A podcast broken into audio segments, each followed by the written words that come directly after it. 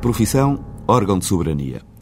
Na semana que culminará com o Congresso dos Juízes Portugueses, organizado pela Associação Sindical dos Juízes, parece-me importante refletir sobre esta matéria.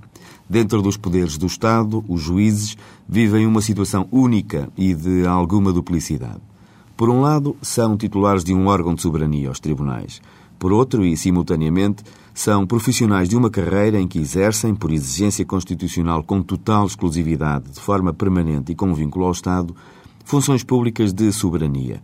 Administrar justiça, garantir os direitos dos cidadãos perante os poderes públicos, resolver conflitos, etc.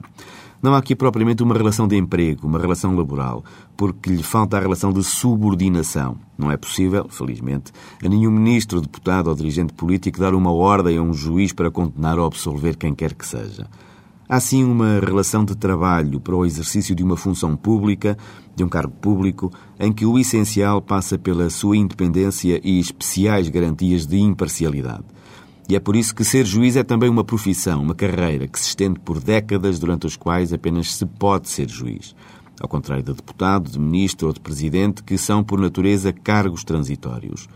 O juiz tem como que um contrato constitucional com os cidadãos em nome dos quais, como diz a Constituição, administra a justiça. E é todos os dias avaliado e fiscalizado.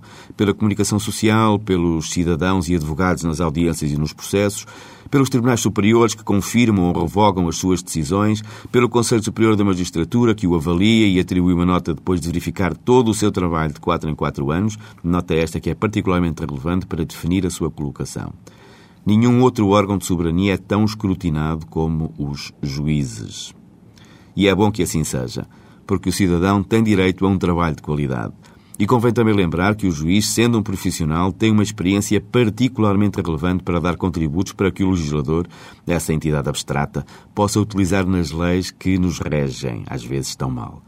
Por isso é tão importante que os juízes se façam ouvir, seja através de associações cívicas como as Juízes pela Cidadania, seja através de associações sindicais, seja mesmo individualmente. É um sinal de maturidade democrática e de consciência cívica.